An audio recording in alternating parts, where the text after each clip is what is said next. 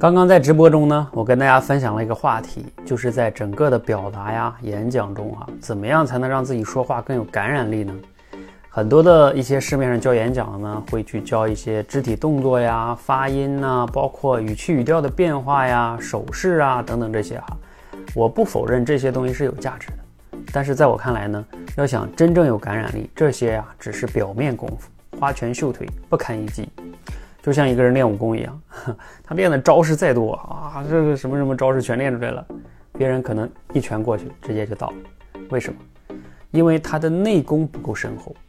那在我们口才这个内功上，你要想要有感染力，就是像你的内功要深厚一样。它的内功真正来源于什么呢？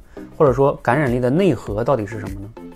如果让我总结只有一个的话，就是这个人说的话是否是自己的真实的价值观，或者说叫你真实相信的。你说的就是你做的，就是你真正相信的，才会真正有感染力。你想一想，是不是？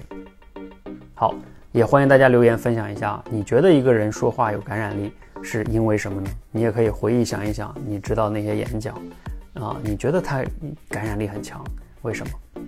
原因如果只能写一个是什么呢？欢迎留言分享，谢谢。